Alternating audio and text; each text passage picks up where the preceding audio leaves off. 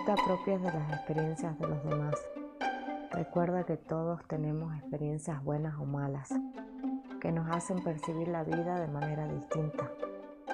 Puedes escucharlas, pero no tomarlas como un resultado determinado.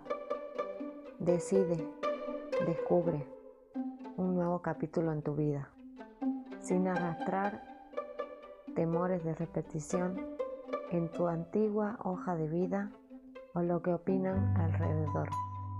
Entonces encontrarás el pálpito de la alegría.